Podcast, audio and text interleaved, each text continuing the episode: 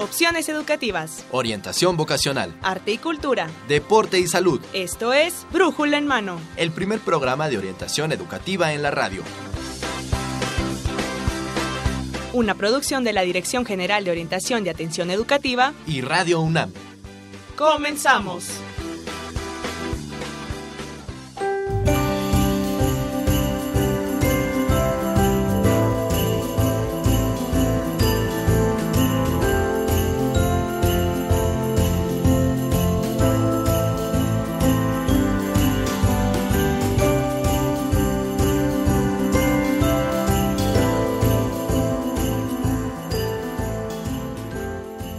¿Qué tal amigos? Muy buenos días, sean bienvenidos a Brújula en Mano, el primer programa de orientación educativa en la radio que es una coproducción entre la Dirección General de Orientación y Atención Educativa y Radio UNAM.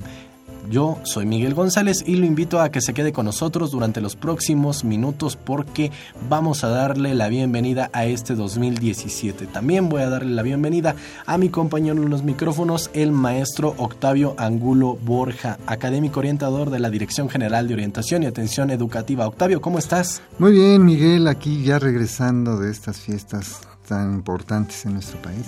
Oye, pues sí, damos inicio al 2017, es nuestro primer programa de este año, hoy 2 de enero del 2017 traemos para ustedes el programa número... 1070. 1070. 1070 ya se me estaba yendo. Pues es la emoción de este 2017. Sí, ya está cargando pilas, ¿no? Venir nuevamente ya en este año. Pues sí, pues sí, iniciamos con toda la pila, así que los invitamos a que se comuniquen con nosotros. Ah, en esta ocasión no tenemos teléfonos, pero queremos invitarlos a que se comuniquen a través de todos los medios de contacto que tenemos para ustedes. En esta ocasión... Puede ser por el correo, en brújula en mano, arroba hotmail.com, o Facebook, brújula en mano, o Twitter en arroba brújula en mano.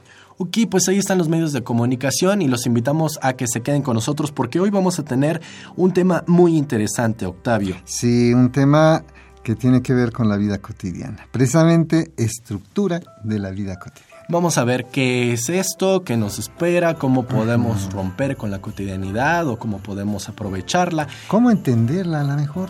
También, así que quédese con nosotros, porque es muy interesante, la verdad. Hay algunas cosas que decimos, bueno, pues, ¿qué podemos ver en la vida cotidiana?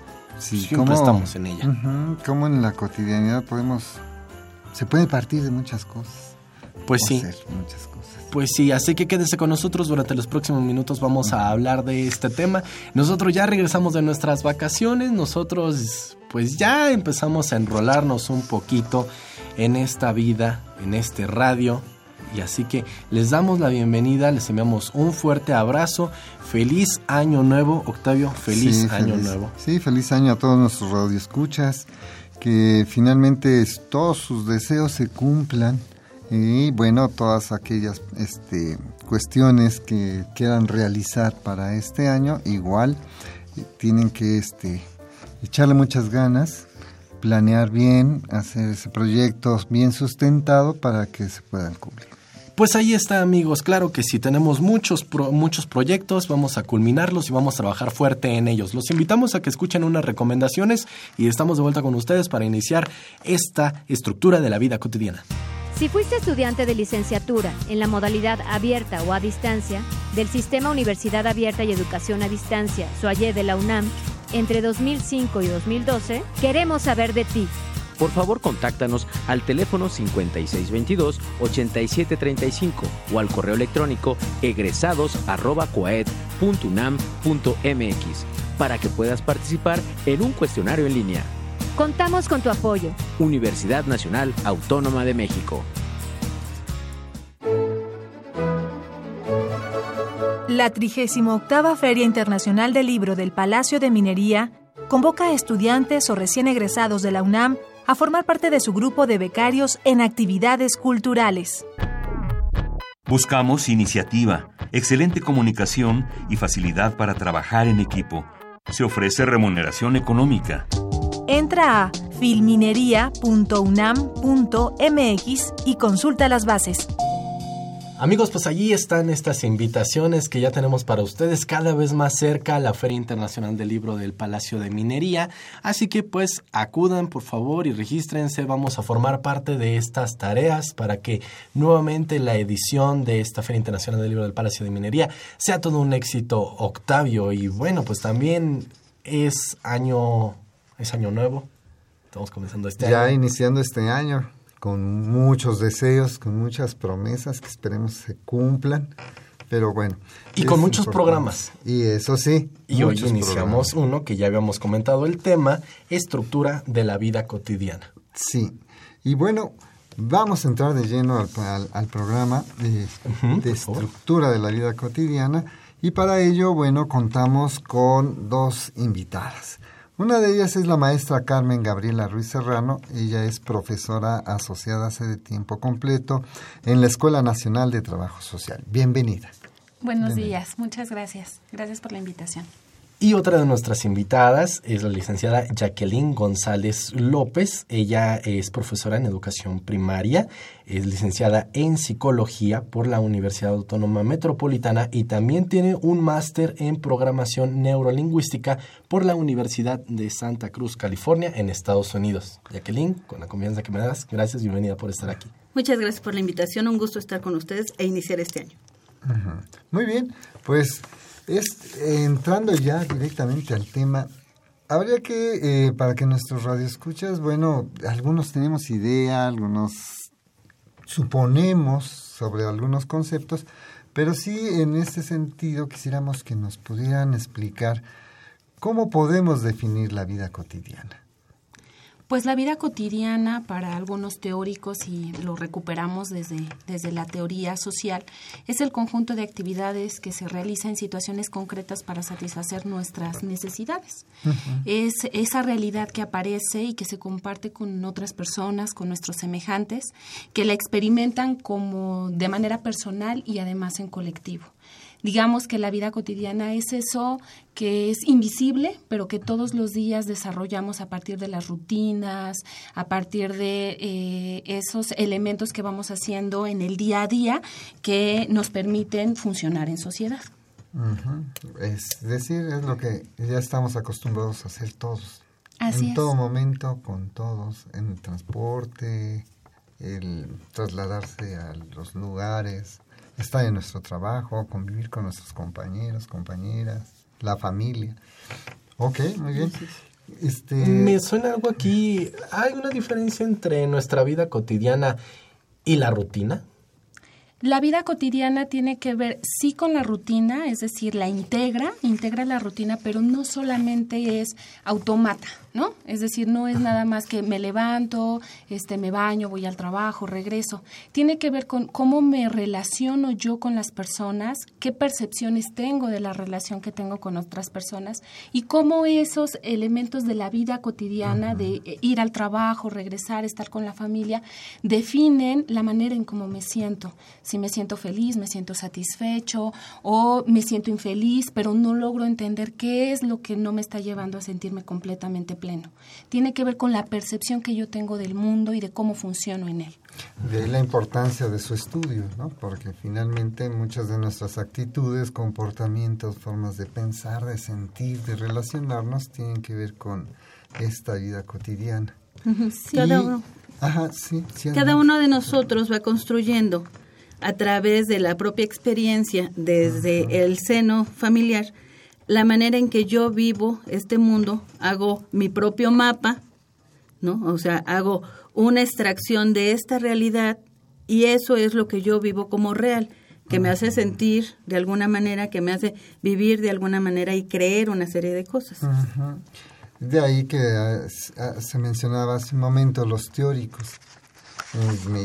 Es una de en la psicología social. Y de acuerdo con la psicología social, la vida cotidiana en que estamos inmersos nos es dada de acuerdo a nuestra educación, escala social, raza, etcétera, o es algo que nosotros hemos construido durante nuestros, nuestro proceso de socialización. En realidad la vida cotidiana implica ambas cosas. Es decir, referirse a la vida cotidiana desde la perspectiva del leñero es referirse a esas manifestaciones o, eh, concretas del comportamiento humano en su existencia ordinaria, que refleja los modos de ser, de pensar, de querer, de sentir. Y tiene que ver con ese Pensemos en ese capital, en ese espacio en el que yo nazco, esa familia, en donde ya hay ciertos eh, principios, valores, dinámicas. Y por el otro lado, la personalidad que yo tengo, lo que yo le imprimo a esa vida cotidiana y que me hace ser autónomo y que me hace poder tener libre albedrío y tomar decisiones, no partiendo solo de está predeterminado que yo voy a funcionar de esta manera, pero el contexto sí es determinante en la manera en cómo voy a funcionar. De ahí la importancia de que haya contextos, eh, no quisiera usar el término, pero bueno, es el primero que me viene a la cabeza, sanos. O contextos en donde la vida se pueda llevar a la realización de los individuos, a la satisfacción de las personas. Y bueno, en México, ¿qué tanto está el contexto para todo este tipo de cuestiones, para llevar una vida cotidiana muy en el sentido de la satisfacción y el éxito de las personas, ¿no? Y bueno, estoy a lo mejor metiendo en muchas cosas, pero ¿cómo o qué campos involucran la vida cotidiana para ir ya este, ubicándonos un poquito más en el concepto? Podemos identificar tres campos fundamentales.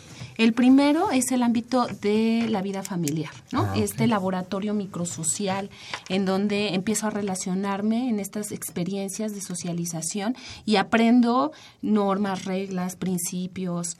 El segundo sería la vida en el trabajo. ¿no? Como este espacio en donde yo voy a autorrealizarme y no nada más tiene que ver con eh, el nivel económico o la, posibilidad de tener una base material, sino tiene que ver con cómo me miro a mí mismo y cómo puedo yo devolverle a este mundo social eh, de alguna forma eh, lo que lo que puede servir en términos del trabajo.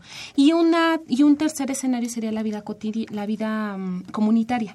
Es decir, es ese contexto que como decíamos al principio es de retroalimentación, de va y ven con mis vecinos, con las personas que viven en mi colonia y que bueno, ahorita quizá podamos profundizar un poco justo en un México en donde hoy tenemos tantos índices de violencia, en donde está resquebrajado y entonces eso cómo me impacta, no es que yo cierro la puerta de mi casa y afuera eh, que pueda pasar lo que sea, no me impacta. Claro que me impacta esta vida comunitaria. Sí, porque yo me acuerdo, Miguel, este, cuando era pequeño, hace algunas décadas, este, resulta ser que no existían las rejas, no existían este, las cámaras. En los jardines podíamos ir los, cuando, los niños a jugar, este, echar la cascarita sin ningún problema. Y que efectivamente sí había indicios de problemas de delincuencia, de tráfico de droga, pero que era tan este, aislado esto que no se percibía. Y ahora nuestros niños hasta he visto en centros comerciales cómo los llevan con su este su este cordón, de teléfono así para evitar ¿no? alguna situación los coches con esta capa antiasalto una serie de cosas no ¿De qué manera nos afecta este, este contexto? El contexto, tanto en este macro como en lo micro, bueno, va generando por la violencia tanto interna, ¿no? Al, al, seno de la familia como en la parte social. Y eso va haciendo que el ser humano también genere ciertas emociones. Hoy por hoy, bueno, a mí me llama mucho la atención que, por ejemplo, en la consulta yo recibo muchos pacientes con ansiedad y angustia que era algo que en 20 años de experiencia no había yo tenido, ¿no? En este año he atendido cuatro, lo cual eh, llama la atención porque es una manera en que yo estoy percibiendo amenaza, inseguridad, este, tensión, incapacidad para resolver situaciones, o sea, todo lo que en el cuerpo se va generando eh, como una respuesta biológica tiene que ver con algo que yo no puedo resolver, que me quedo callado y que no encuentro una manera de, de entender, ¿no? ¿Será por eso que ahora ya la vida cotidiana se ha vuelto un objeto de estudio? Sí, en realidad es una categoría, digamos, nueva de análisis. Eh, surge con la filosofía y después la antropología la empieza a recuperar para hacer estudios, encontrando en este mundo, en esta particularidad, en el ámbito microsocial, elementos que tienen un impacto de la vida en sociedad. Hablábamos hace un momento de estos tres grandes campos, familiar, laboral y comunitario, en donde en el familiar es ese laboratorio social en donde los seres humanos nos desarrollamos y aprendemos a funcionar. Hoy en día en las familias se ve un impacto de las condiciones económicas. ¿Qué pasa con este padre que a lo mejor no tiene un acceso a un empleo bien remunerado? O estas madres que se tienen que ausentar muchas horas de casa porque tienen que grandes traslados para irse al, ámbito laboral. Eh, hoy que los abuelos empiezan, o, más bien es, digamos que sí es una tradición que los abuelos participen de la crianza de los nietos, pero hoy día con estos grandes eh, traslados que tenemos, las exigencias laborales, retoman ese rol y cómo al interior de la familia se tienen que potencializar muchas áreas. O sea, la familia hoy día se ve desafiada frente a muchas cosas que suceden en el contexto social. Entonces, ¿cómo estas madres, estos padres pueden lidiar con las reglas, la autoridad? Es decir, todos estos elementos que envuelven a la familia y que pueden ayudar a las niñas y a los niños a tener escenarios, contextos seguros, sanos, como decíamos hace un momento, que les traduzcan que el mundo también puede ser un lugar sano. ¿No? Pero cuando no, cuando permea la parte económica este, de deprivación, por ejemplo, de, no tener acceso a los elementos fundamentales, pues eso merva la relación que se da al interior del sistema de familia. Sí, da estructuras de familia muy, este, pues diferentes. ¿Cómo, eh, ¿cómo es posible que, que la economía también va determinando, ¿no? La parte de la vida. Todos estos ámbitos que antes parecía que no influían, parecía que no eran grandes y como dice también, la familia es como este pequeñito, pequeñito laboratorio, ustedes lo mencionan, ¿no? Donde se llevan o donde se reflejan todas estas partes. La parte económica, donde antes, tú dices, podíamos salir a jugar. Antes las mamás eran quienes nos iban a cuidar y hoy en día son los abuelos, porque las mamás tienen que ir a trabajar. La mamá tiene que cubrir esta parte, ¿no? Y la mamá era el conector de la familia, o sea, permanecía y era la que vinculaba a todos los miembros, la que daba certeza a los niños de, bueno, ahí estoy, te veo, ¿no? Comparto un tiempo, aunque cada quien tenía sus actividades, ¿no? Generalmente no eran mamás muy dedicadas al juego con los niños, pero sí permanecían un gran tiempo de atención con ellos y ellos tenían una predictibilidad de que las cosas iban a pasar de cierta manera y eso ayuda a que el sujeto se organice. Hoy, entre los tiempos, el tránsito, la vida, los ingresos, los... Eh, no tenemos certeza como de muchas cosas y eso genera cierta inseguridad en los seres humanos.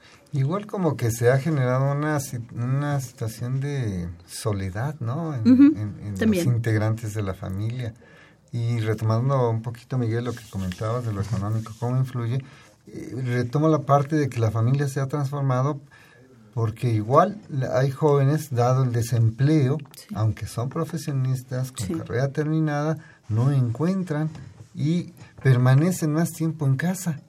Hay quienes 30, 32 años siguen en casa. Sí. Y es un fenómeno que se da, eh, la cuestión de estos sentimientos de soledad, el de estar solos, en que los padres tienen que ir. Cuando existen los abuelos, bueno, están ahí, ¿no? Pero cuando no existen los abuelos o hay lejanía con los abuelos, entonces eh, los chicos crecen solos y... Sí, la escuela, la guardería. ¿no? Y estas condiciones obviamente van generando, supongo, este, algunas sensaciones y emociones que pueden hacer que las personas comenten o este, actúen de manera tal que los lleven a cometer errores en la vida. Sí, hasta la propia autoagresión de los chicos que ahora es el cutting, este marcarse, porque es más fácil mantener el dolor este interno si siento un dolor afuera Eso minimiza el dolor que siento adentro, ¿no? Y entonces la cotidianidad se ve trastocada. Claro, mucho. Y en ese sentido, ¿qué hacemos? ¿Qué, qué se hace? ¿Qué, perspectivas hay con respecto a, esta cotidianidad, que, a esta vida, de esta estructura de la vida cotidiana que tenemos actualmente? es ¿cómo lo visualizan?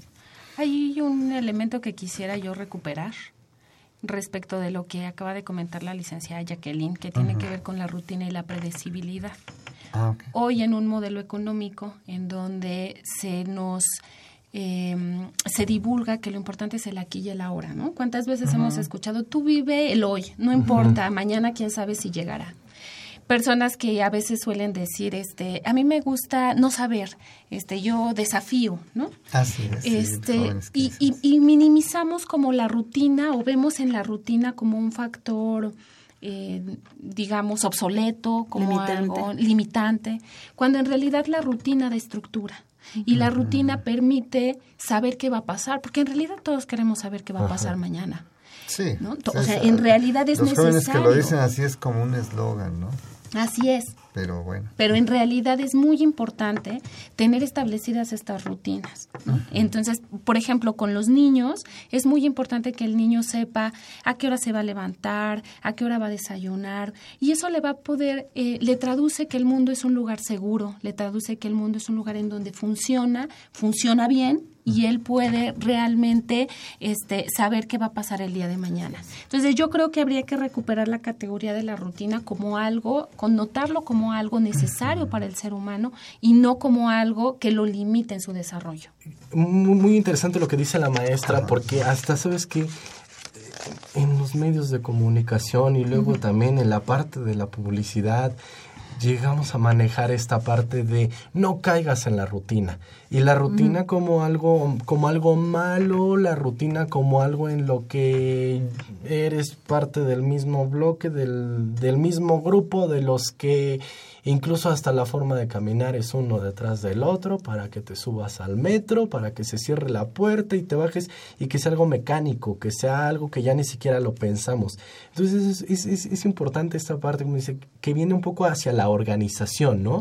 Hacia tener bien establecido un plan, qué vamos a hacer. No, no, no nuestro día es mañana me levanto vez a las 7 de la mañana y sé que me baño y me voy al trabajo, no, sino qué es lo que voy a preparar. Es una forma de organizarnos. Por eso por eso preguntaba esto al inicio de es diferente la rutina porque estaba contextualizado en esta parte que la rutina era algo malo, que la rutina es la que debemos romper para salirnos de eso. Así que qué bueno que hace esta extra para sacarnos de esto y quiero aprovechar también para invitarlos a una cápsula donde vamos a conocer un poco sobre la opinión de los muchachos que nos dicen, qué entienden ellos por vida cotidiana, porque a veces también ellos dicen, pues es que la vida cotidiana es lo que hacemos siempre. Entonces vamos a escuchar la opinión de estos jóvenes y en un momento más regresamos para seguir platicando acerca de esta forma de organización en este primer programa del 2017. ¿Qué entiendes por vida cotidiana? Pues como la rutina de cada persona. Pues como rutina, lo que haces cada día, ¿no? Este, lo que haces diariamente. Todas las acciones y todo lo que haces en un día normal, o sea, cosas que haces en la mayoría de los días? Ah, lo que uno hace a diario, bueno, o bueno, casi diario. Para mí la vida cotidiana es lo que haces, no sé, digamos, en cierto tiempo que tú estableces, en una semana, en el mes, o, o, depende de cómo, cómo te organizas para llevar tu vida. No sé, vida cotidiana es que vas a la escuela, después a cierta hora comes, ves a tus amigos, haces su tarea, etcétera. Para ti, ¿qué es rutina? Pues las actividades que haces regularmente. Pues lo que haces cada día lo mismo. Ah, lo que se vuelve como más costumbre. O sea que ya es normal. Por rutina entiendo como una serie de actividades preprogramadas eh, en un orden y en un sentido muy estricto. Lo que ya se vuelve muy como repetitivo lo común, lo que haces a diario, que es como normal. Yo creo que la rutina entra dentro de la vida cotidiana, o sea, la vida cotidiana es como el marco y la rutina es ya cuestiones que haces como siempre, a la misma hora, en el mismo momento, como una rutina que tengas de yo me lavo los dientes tres veces al día y a, cierta hora específica, no antes y no después. Eso es rutina, algo más, más específico, más organizado y, la, la, vida cotidiana es, es, más, es como más libre. Pues como una secuencia de cosas que ya tienes definidas para hacer. Muchas gracias. Amigos, estamos de vuelta y los invitamos a que se sigan comunicando con nosotros. Recuerden que en esta ocasión no tenemos números telefónicos, pero tenemos un Facebook, tenemos un Twitter. En el Facebook nos encuentran como Brújula en Mano y en el Twitter estamos como arroba, arroba brújula en mano. Nuestro correo brújula en mano arroba hotmail.com. Y Octavio, eh, algunos dicen que si vamos a tener regalos para ellos, si llegaron los Reyes Magos aquí con nosotros. Por supuesto que sí.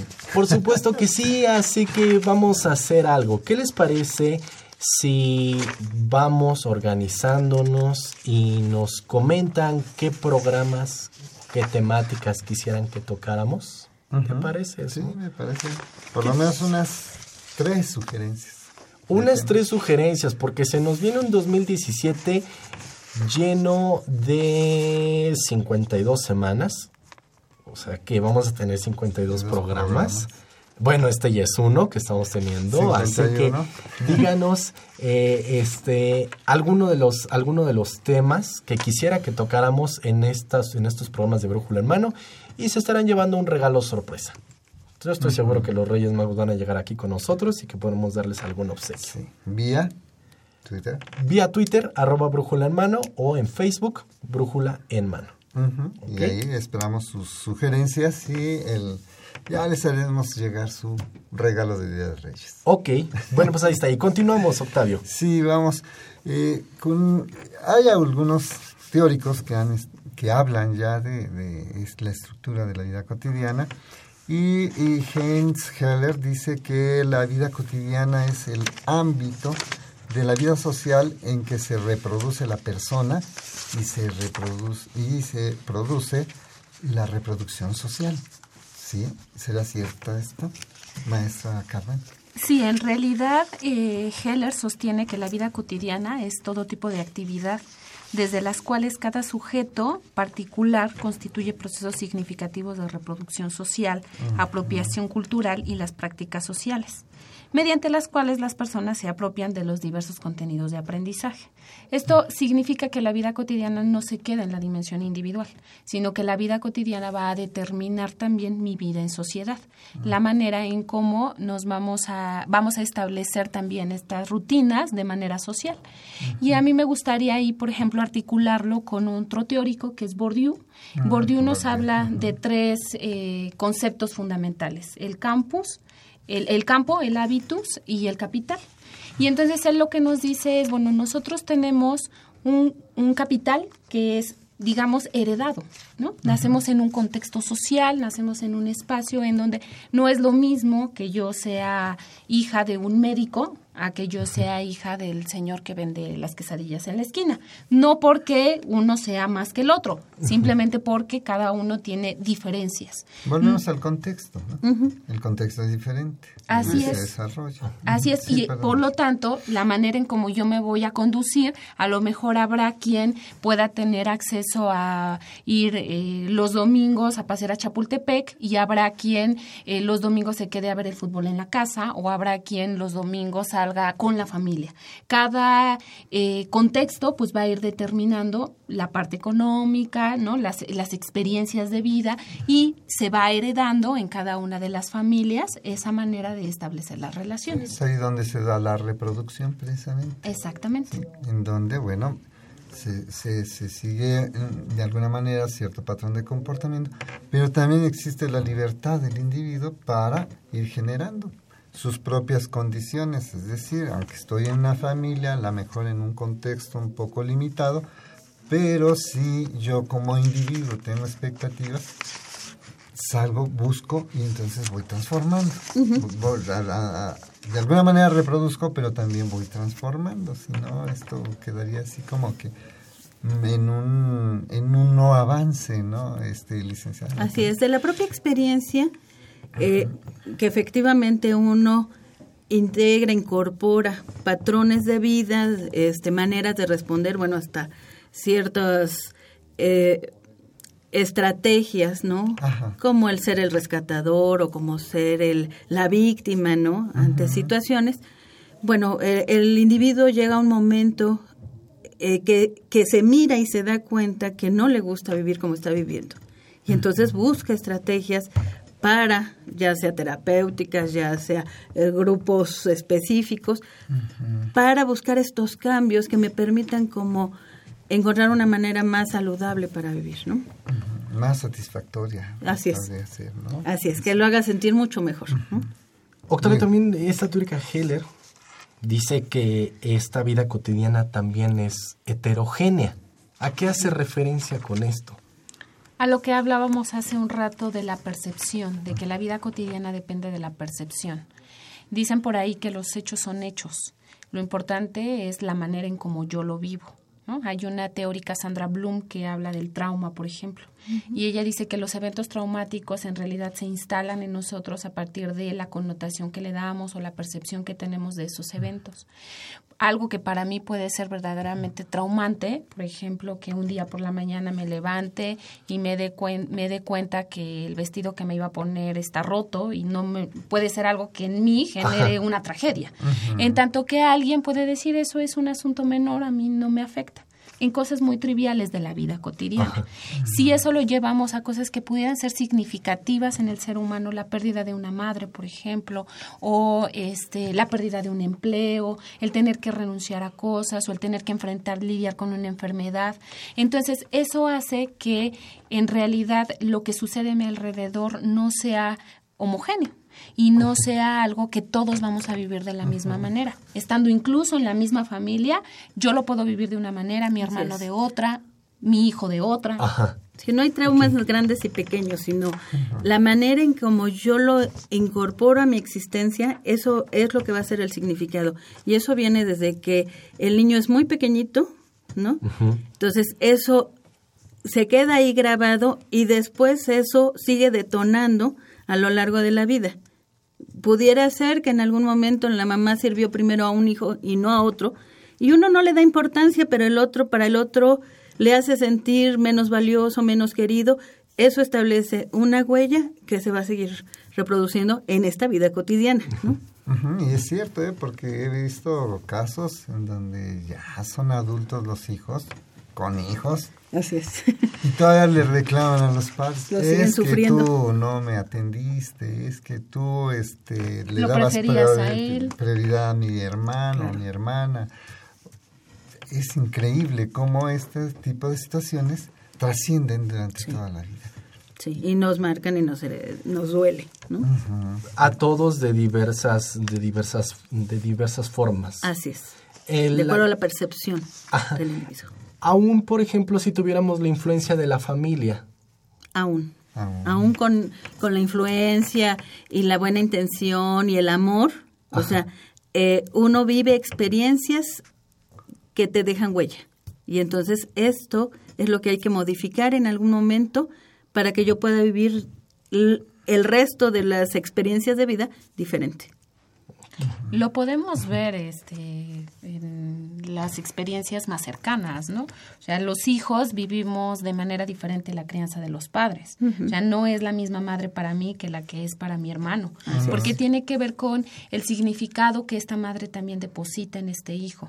Y entonces en estas cosas muy rutinarias que se instalan en nuestra manera, ¿no? Yo, por ejemplo, en casa, a mí me gusta mucho un tipo de, de comida, ¿no? Y mi mamá dice, pero es que eso, este, yo lo preparaba los frijoles, por ejemplo, ¿no? Yo lo preparaba porque nosotros éramos, pues no teníamos mucho dinero. Y a ti, ¿cómo te pueden encantar los frijoles, ¿no? Porque me remontan a esas experiencias de vida, a esas experiencias primarias. En realidad es muy importante esta primera este ciclo de la vida porque es el que nos va a determinar, el que nos va a enseñar cómo este relacionarnos con los otros, los olores, por ejemplo, ¿no? Conectamos inmediatamente, este las canciones, qué sé yo, o sea, ese, e, e, eso de la vida que parece simple, que al ser imperceptible, invisibilizado, no nos damos cuenta que nos está marcando como seres humanos. Y ahorita me, me, quedo imaginando en, con, por ejemplo, los olores, y sí, cómo evoca uno a las personas inmediatamente. Y es lo que muchos dicen, eh, mantenemos viva la persona cuando la recordamos, pero, mantenemos viva la situación, mantenemos la experiencia. esa experiencia, que efectivamente es heterogénea, porque eh, no es no son los mismos padres para todos los hijos. No, cada hijo nace en un momento histórico determinado con ciertas circunstancias y con ciertos depósitos afectivos de los propios padres. No es lo mismo un hijo que, que es concebido y que esto genera que la familia se construya a un hijo que se piensa, se planea. Y no porque uno sea mejor que otro, sino la, la circunstancia que se va viviendo internamente en estas tres personas, ¿no? Y si no es que en más, va depositando eh, afectivamente ya emociones en, en todo el contexto. ¿no? Pero como en, la vida cotidiana, efectivamente, por lo cotidiana que es, no nos no percibimos todos los, los factores o aspectos que intervienen. ¿Cómo es, por ejemplo, la situación emocional de cada uno de los integrantes? el, contexto, la situación de relación que se vive en un momento dado entre los padres, en la familia, este, la, situación, la situación económica, la ocupación de cada uno de ellos, hasta la escuela donde mando a los hijos y por qué los mando a esa escuela, este, el proyecto mismo que como padre construye de los hijos y cómo los hijos van construyendo su propio proyecto. Y entonces llega un momento en la adolescencia que se conjunta con otros elementos de desarrollo propio del ser humano en la adolescencia y esos choques, ¿no? ¿Qué tanto pueden converger el proyecto de vida de padres sobre el, proyecto imaginario del padre de los hijos y el proyecto que los hijos han imaginado? Si bien la rutina, hay algo que me gustaría aquí apuntar, es que si bien la rutina nos da esta predecibilidad y nos da como estas constantes, está inserta en el cambio. Y eso creo que eso es algo importante que hay que ver porque los teóricos dicen que es una dialéctica, es decir, una transgresión entre el cambio y la persistencia. ¿Y qué quiero decir con esto? Las familias, los seres humanos tenemos eh, trayectorias y tenemos ciclos vitales, ¿no? Hay teóricos que han hablado del ciclo vital individual, del ciclo vital de la familia, y entonces hay que estarse todo el tiempo en esa acomodación, estar jugando todo el tiempo. No es lo mismo una familia que se configura y que tiene la crianza de un niño pequeño que acaba de llegar, que hay que adaptarse, que necesita el bebé porque llora, todos los cambios fisiológicos que tiene la madre, ¿no? El padre que contiene pensando en una familia este, nuclear, ¿no? Tradicional, con roles tradicionales. Y luego esa familia va a transitar a la edad preescolar. Y entonces del niño, pensando solamente en el ciclo vital del niño. Es decir, las familias, los seres humanos, si bien tenemos constantes, estamos todo el tiempo lidiando con el cambio. Y a veces ahí es donde se detonan crisis que nos, nos descolocan y que nos hacen sentirnos eh, quizá em, frente a cosas que no hemos vivido y que nos exigen potenciar muchos recursos. ¿no? La pérdida de los padres, la pérdida del empleo, como decía yo hace un rato, o la entrada a una escuela, ¿no? Hoy, por ejemplo, yo miro en mis estudiantes que ya se van, tengo estudiantes de noveno semestre, como este duelo, ¿no? Este proceso de dejar de ser el estudiante para ahora responder a la exigencia social, la expectativa que hay de tengo que trabajar, este, tengo que titularme prontamente, y entonces en un país en donde están también limitadas las oportunidades, ¿cómo lidian los jóvenes con esto? Cómo lidian con las expectativas que están depositadas sobre ellos por parte de los padres, los hermanos y la sociedad en general. Y ahí en donde entraríamos en la otra dimensión, la comunidad. Miguel? Precisamente tenemos ahí justamente cómo lidiar con esto. ¿Qué, ¿Qué, pasa cuando, cuando esta cotidianidad nos empieza a afectar? se empiece a enfermar. Así que vamos a hablar de esto, cómo luchar, cómo enfrentarnos a ese cambio, porque la verdad que sí, me, me llegó a pasar cuando estaba a punto de terminar la carrera y dice uno, ¿qué sigue? Ah, me, sigo con la maestría, ¿no? Para, para, para, no salir de esto, porque está, está medio pesado esto y, y, y te encuentras esos, esos traumas, tal vez, o esa problemática, ¿no? Que algunos otros compañeros dicen, pues yo estoy tranquilo, y uno dice, yo, yo me acabé las uñas y sigo con la de los pies, ¿no? Así que vamos a descubrir y precisamente con nuestros especialistas vamos a, a, ver cómo enfrentarnos a estos cambios, a esta cotidianidad. Pero antes vamos a la UNAM, sus carreras y su campo laboral. Aprovechen este tiempo para escuchar una de las, una de las carreras, una de las 118 licenciaturas que tiene nuestra máxima casa de estudios. Comuníquense con nosotros. Recuerden, en esta ocasión no tenemos teléfonos, pero tenemos Facebook tenemos Twitter y tenemos correo. Así que nos encuentran como Brújula en Mano en el Facebook, como Twitter, arroba Brújula en Mano y el correo brújulaenmano.com. Y además las sugerencias, acuérdense.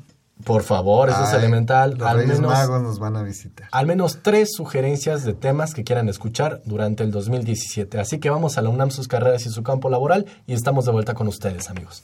María Jimena. ¿Qué sucede, Juan Mauricio? Temo que tengo que confesarte que lo nuestro no puede ser. No. ¿Por qué? ¿Qué he hecho para no ser merecedora de tu corazón y de tu amor? Es que no eres tú, soy yo. Es decir, tú eres actriz y yo... La verdad, yo no soy actor. ¡No! Soy actuario. ¡No!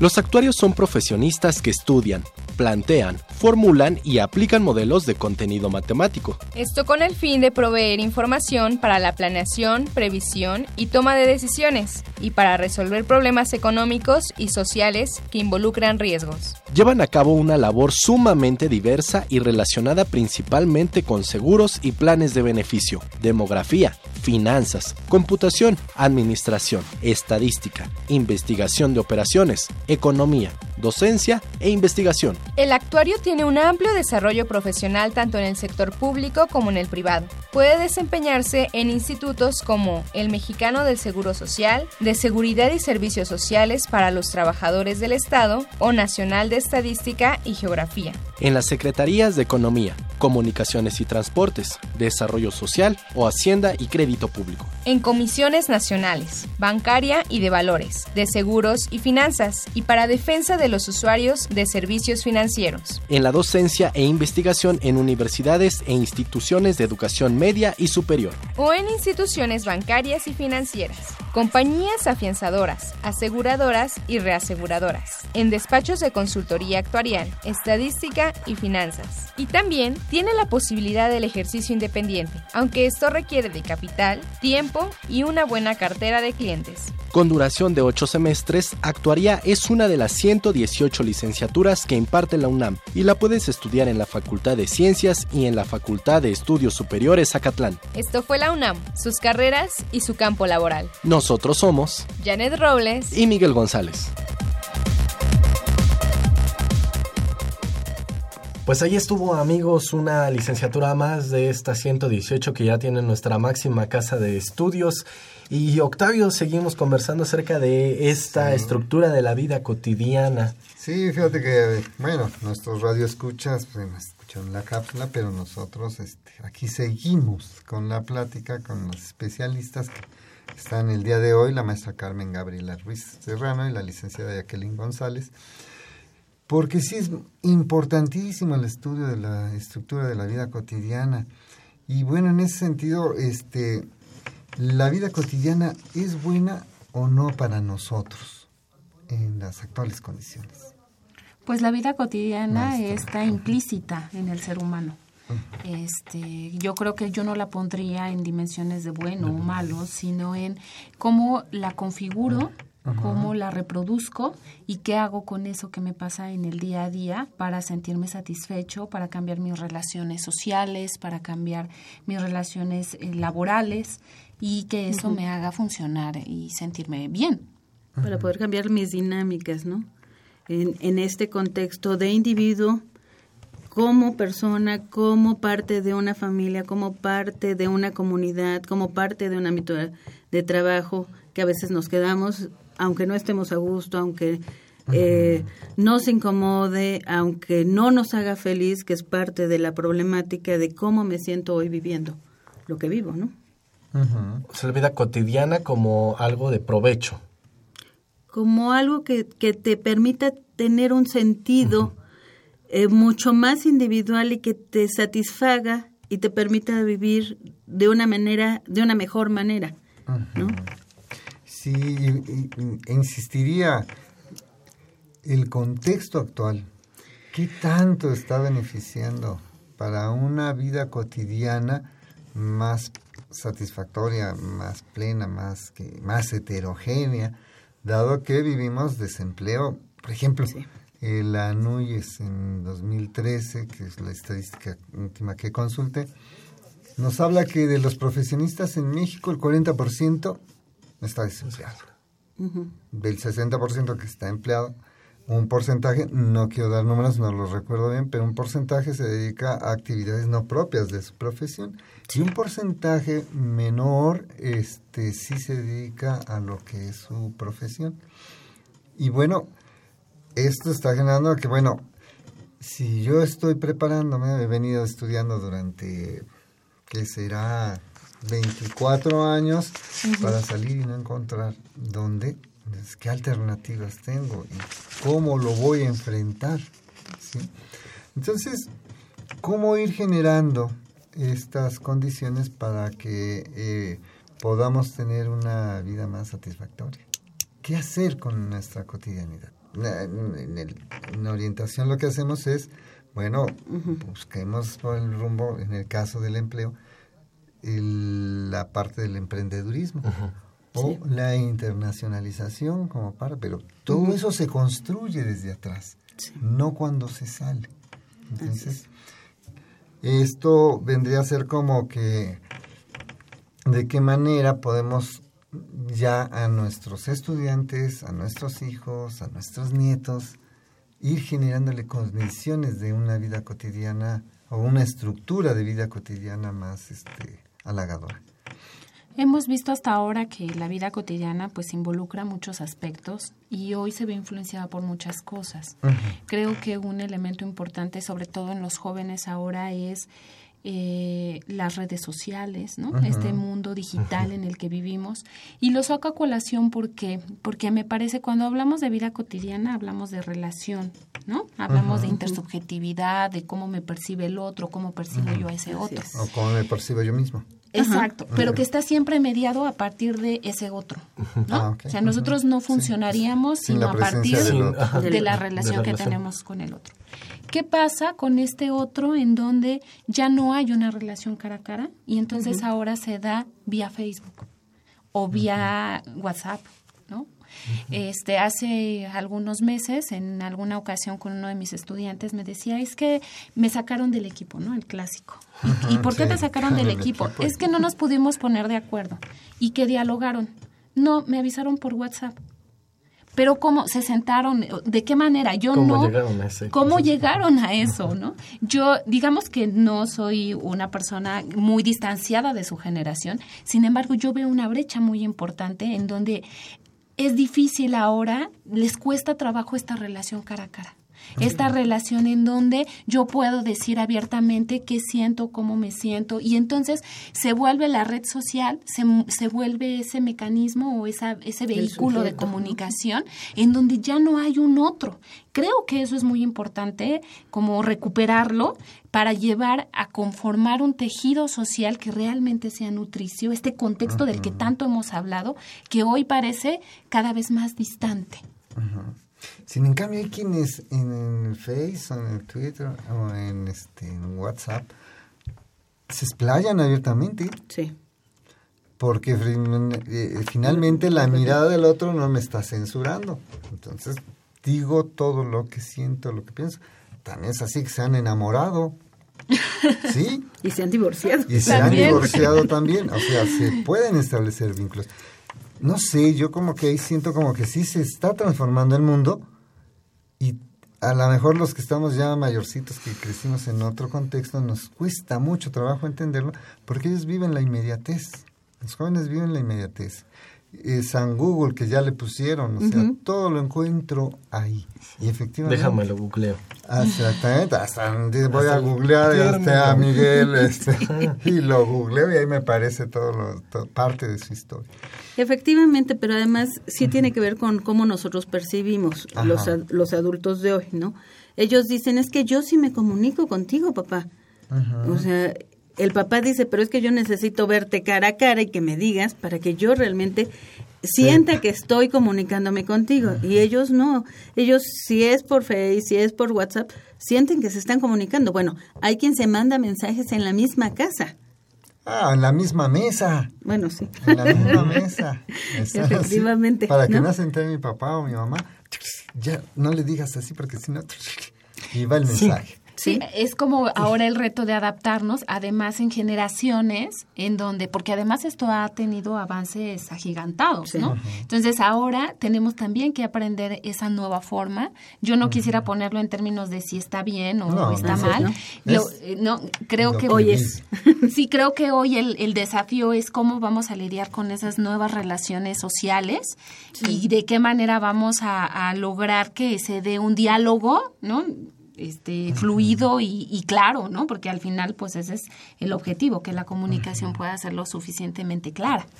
Creo que hay un elemento importante, es la presencia. O sea, aunque sea atrás de ese teléfono, atrás de esa red, la presencia y la escucha de, al, de uno al otro. O sea, parte de lo que no sentimos, si bien lo decías en algún momento, esta soledad que el otro siente. ¿No? O sea, porque podemos estar en la misma casa y sentirme solo, aunque esté el otro ahí. esté ahí físicamente la otra persona. Entonces, parte de lo importante es estar como atentos a lo a la mirada del otro, al sentir del otro, al mensaje del otro. O sea, porque eso siempre nos dice algo. Y podemos buscar alternativas desde la cercanía, digo, yo les puedo decir, en algún momento mi hija mandó un mensaje de un eh, sentimiento de ruptura, ¿no? Yo pude leerlo y entré con ella y esperé a que ella me dijera, ¿no? a, a, que ella soltara lo que estaba sintiendo. ¿Por qué? Pues porque si no se siente sola y abandonada. Entonces hay que recuperar como, como ese espacio de vida. Sí, aunque sin embargo... Ah, bueno, sí, es necio, Octavio. Pero la verdad es que, es que nuestra mente funciona de tal manera que tenemos esa capacidad de la presencia del otro aquí adentro. Claro, siempre. El leerlo en la forma en cómo me lo escribe, eso me está llevando a lo que yo tengo aquí del reconocimiento de esa persona y me lo está diciendo por esto. Y entonces cuando uno contesta, no, no me digas así, me lo estás diciendo de esta otra manera porque tienes eso y eso y esto. Esta es la capacidad que tenemos los seres humanos que la introyección que tenemos de la otra persona ah, nos permite relacionarnos directamente, sea por escrito, sea por carta, sea por WhatsApp, sea por Facebook, sea asincrónica o sincrónicamente la comunicación, pero uno percibe a partir del conocimiento de la otra persona o la forma en cómo lo tiene uno introyectado la presencia del otro. Sí, que volvemos a una percepción. Un poquito eh, aquí es la cuestión, siento que sí, efectivamente la presencia del otro está en nosotros mismos, en cómo los percibimos, cómo los vivimos, cómo los relacionamos y en cómo los estamos introyectando. Entonces, yo creo que los jóvenes actualmente en esa percepción, en esa dinámica más bien, es en donde se están moviendo y obviamente la tecnología les está proveyendo de muchas de esas otras cosas. Y más lo que viene, vienen los lentes estos... Este, los lentes de realidad virtual. Hay, una de la tecnología que está transformando el mundo en el que vivimos y parece que no lo detenemos. Parece que no hay, forma de echarlo atrás y muchos de los padres incluso dicen, en aquellos tiempos no pasaba esto, no pasaba aquello, ¿no? Y nos enfrentamos también, las nuevas generaciones, digo, nos enfrentamos, se enfrentan también, Y la pregunta aquí es, ¿qué podemos hacer? O sea, este primer programa que estamos teniendo de este año lo queremos hacer con intención también de que nos dieran algunas recomendaciones, algunas estrategias, cómo lidiar contra esta cotidianidad que se nos puede dar con la familia, en el trabajo, en el lugar donde vivimos, eh, los medios de comunicación que nos dicen algo. ¿Qué podemos hacer? ¿Qué nos recomiendan? Estableciendo algunas metas. ¿Qué nos, ¿Qué nos pueden? Queremos dedicarlo estos últimos minutos a eso. Pues yo creo que primero yo plantearía desarrollar con mucho cuidado y con mucha consistencia nuestra flexibilidad. O sea, ser conscientes de que lo que está en el afuera hay muchas cosas que yo no puedo cambiar. Yo no puedo cambiar hoy día que vivimos en un país con altos índices de violencia, con desempleo, pero que sí puedo cambiar y que sí a qué sí estoy dispuesto, ¿no? Como descolocarme un poco de esta este, parte punitiva de todo está mal, como un poco para partir de algo que nosotros llamamos enfoque basado en fortalezas. ¿Qué sí tengo y qué sí puedo hacer? Mi hijo este, dice, mamá, pues si nos caen limones hay que hacer limonada. Y yo creo que sí, ¿no? O sea, partir un poco de ese principio y ser flexibles a partir de que pueden pasar cosas en el afuera que me pueden afectar de una u otra manera, pero yo cómo voy a responder a eso otro, quitándome de la rigidez de es que mi pensamiento tiene que ser de esta manera y si no es de esta manera, entonces me frustro. Entonces, sí ser muy flexibles frente a las condiciones que nos suceden en la vida para tener mejores estrategias de funcionamiento. Un poco es aprender a voltear la moneda. O sea, esta experiencia que hoy vivo, que puede ser muy desagradable, muy dolorosa, este, incomprensible, ¿no? Es, bueno, ¿para qué me sirve? ¿Qué puedo aprender de esto? O sea, eh, esto que hoy vivo me sirve para, a lo mejor que me proteja, a lo mejor que sepa, ah, bueno, si camino de este lado de la calle y no del otro puede pasar, ¿no? Este, ok, siento que me duele, ¿no? Eh, esta ruptura, bueno, ¿qué, ¿qué aprendo? ¿No? ¿Por qué esta persona se va de mi vida? Entonces, es aprender a ver el otro lado de la moneda. Eh, aprender que a lo mejor esa persona que me incomoda es mi maestro de vida. ¿no? Que suena horrible, pero es efectivamente, ¿no? Porque además cuando uno lo oye dice, ay, no puede ser mi maestro, si es la peor persona.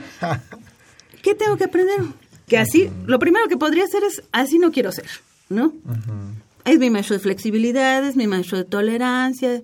O sea, es, es como buscar desde otro lugar lo que siempre veo. Si yo camino siempre el mismo camino, voy a llegar al mismo lugar. Entonces es buscar un abanico de opciones para poder vivir diferente. Pues entonces podríamos decirle a nuestros radioescuchas, reflexionemos sobre nuestra cotidianidad. Así es.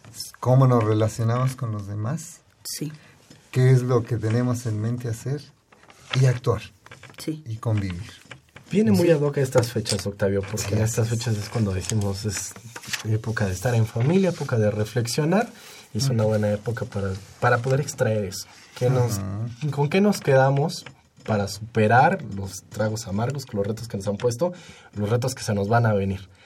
Estoy, seguro que mucha gente ha de querer estar en comunicación con ustedes y saber un poco más de este tema. ¿Tienen algunas redes sociales, algunos teléfonos donde la gente se pueda comunicar? Pues nosotros en el Facebook nos encuentran como Escuela Nacional de Trabajo Social completo y tenemos nuestro Twitter que es eh, arroba comuniens. Ok, con las iniciales. Así es. ¿Ok? Entonces en Facebook, Escuela Nacional de Trabajo Social, así completo. Mayúsculas, minúsculas. Mayúsculas, las primeras. Las iniciales. Bueno, pues entonces ahí están las redes sociales y Octavio, pues se nos ha acabado el primer programa de este 2017 pero tenemos muchas sorpresas, tenemos muchos temas que vamos a tomar de las opiniones que todos los radioescuchas que estuvieron al pendiente de este programa nos estarán haciendo para futuras emisiones. Y ya les diríamos qué tema. Sí, lo que sí estamos mil por ciento seguros es que nos escuchamos el próximo lunes en punto de las, las 10 de la mañana. Y queremos agradecer a nuestras invitadas del día de hoy que nos estuvieron dando toda esta información acerca de esta vida cotidiana. agradezco a la maestra Carmen Gabriela Ruiz Serrano. Gracias por haber estado con nosotros. Gracias a ustedes, fue un placer. Y también agradecemos a la licenciada Jacqueline González López. Gracias por haber estado con nosotros. Ha sido un placer. Amigos, gracias a todos los que estuvieron en este primer programa del 2017, a los que se comunicaron con nosotros y nos escribieron. Muchas gracias. Queremos agradecer en los controles técnicos a Miguel Ángel Ferrini, en la producción y locución a Marina Estrella, Eduardo Acevedo y Janet Robles, en la realización y producción general a Saúl Rodríguez Montante y de estos micrófonos se despiden Octavio Angulo y Miguel González. Feliz año nuevo.